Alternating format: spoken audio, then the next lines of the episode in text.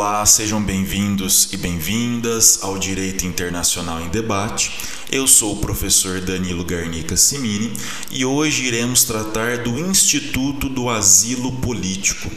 O asilo político é regulamentado especialmente pela Convenção de Caracas sobre asilo diplomático, a Convenção de Caracas sobre asilo territorial, a Lei 13.445 de 2017, que é também chamada de Lei de Imigração, e o Decreto 9.199 de 2017, que regulamenta a Lei de Imigração. De acordo com o referido decreto, o asilo político constitui ato discricionário do Estado e será concedido como instrumento de proteção à pessoa que se encontre perseguida em um Estado por suas crenças, opiniões e filiação política, ou por atos que possam ser considerados delitos políticos. O asilo político ele tem dois tipos ou duas espécies. Ele poderá ser diplomático quando solicitado no exterior em legações, navios de guerra e acampamentos ou aeronaves militares brasileiros. Então percebam que nesse caso a pessoa recebe a proteção do Brasil, por exemplo, né, no caso, ah, no estrangeiro, no exterior. Então, a pessoa está sendo perseguida, por exemplo, na Argentina e procura a proteção né, do Estado do brasileiro através da sua embaixada. Então, seria um asilo político diplomático. De acordo com a Convenção de Caracas sobre asilo diplomático, o asilo só poderá ser concedido em casos de urgência e pelo tempo estritamente indispensável para que o asilado deixe o país com as garantias concedidas pelo governo do estado territorial, a fim de não correr em perigo sua vida, sua liberdade ou sua integridade pessoal, ou para que de outra maneira o asilado seja posto em segurança. Aqui temos dois detalhes importantes. Uh, primeiro, o asilo diplomático, nós dizemos que é uma modalidade provisória de asilo político.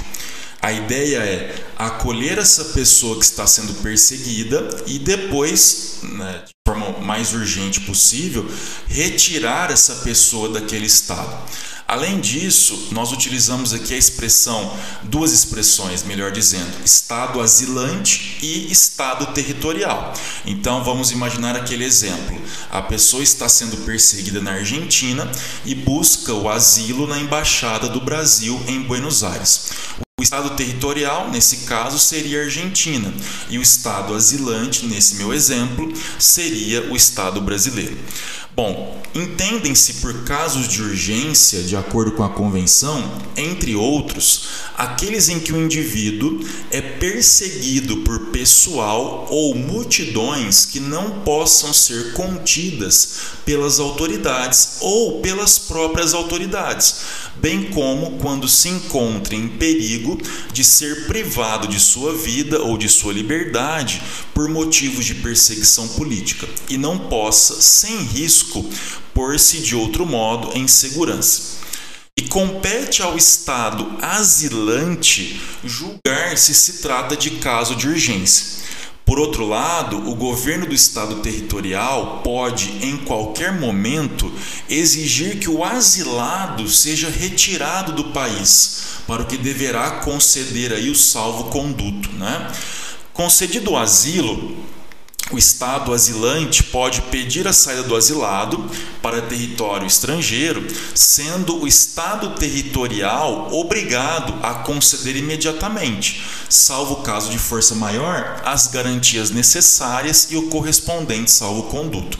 Também o Estado asilante pode exigir que as garantias por parte do Estado territorial sejam dadas por escrito e tomar em consideração para a rapidez da viagem as condições reais de perigo apresentadas para a saída do asilado.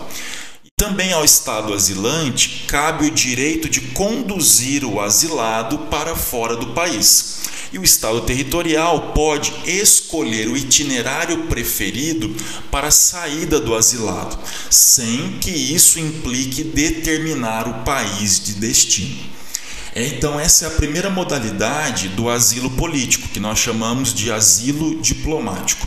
A outra modalidade é o chamado asilo territorial.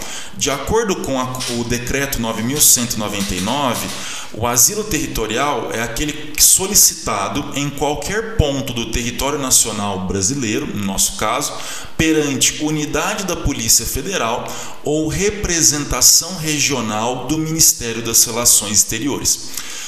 No caso de um pedido de asilo territorial recebido pela Polícia Federal, esse pedido será encaminhado ao Ministério das Relações Exteriores.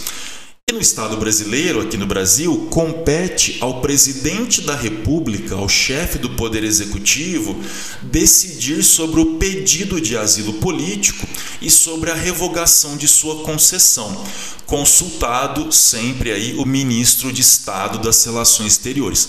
Mas não se esqueçam que a concessão do asilo político, seja na modalidade diplomático, né, asilo diplomático ou asilo territorial, é sempre um ato discricionário. O Estado não é obrigado a conceder o asilo político.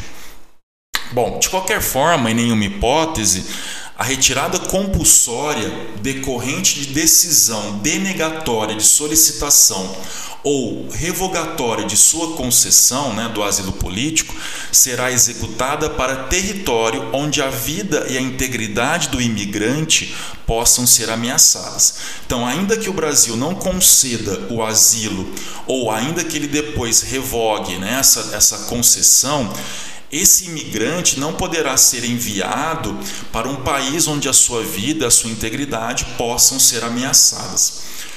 O asilo, o asilado, perdão, ele deverá se apresentar à Polícia Federal no Brasil para fins de registro de sua condição migratória no prazo de 30 dias. Esse prazo contado da data da publicação do ato de concessão do asilo político.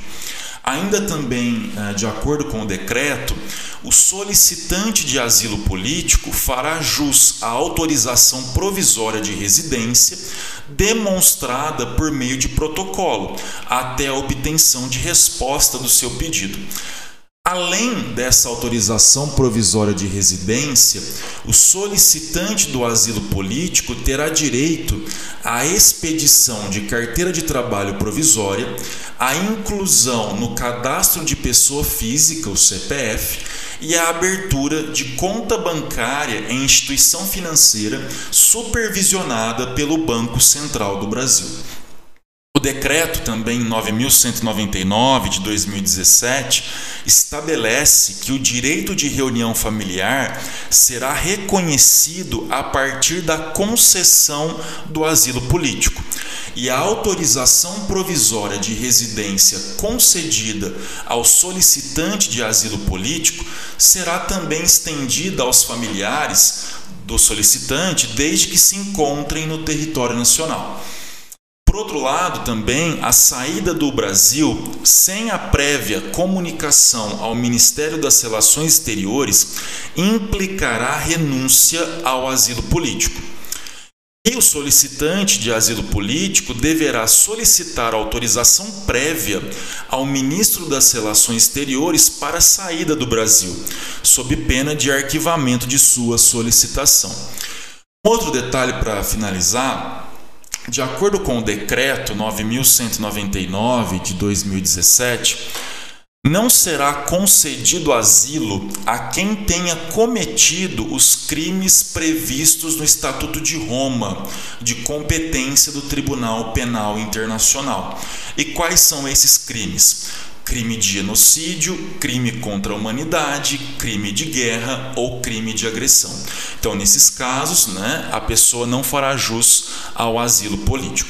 Espero que vocês tenham gostado do nosso episódio de hoje. Lembrando que o podcast Direito Internacional em Debate tem página no Instagram, tem página no Facebook. Então sigam as nossas páginas nas redes sociais, façam críticas, sugestões para que o nosso podcast fique ainda melhor. Um forte abraço e até a próxima.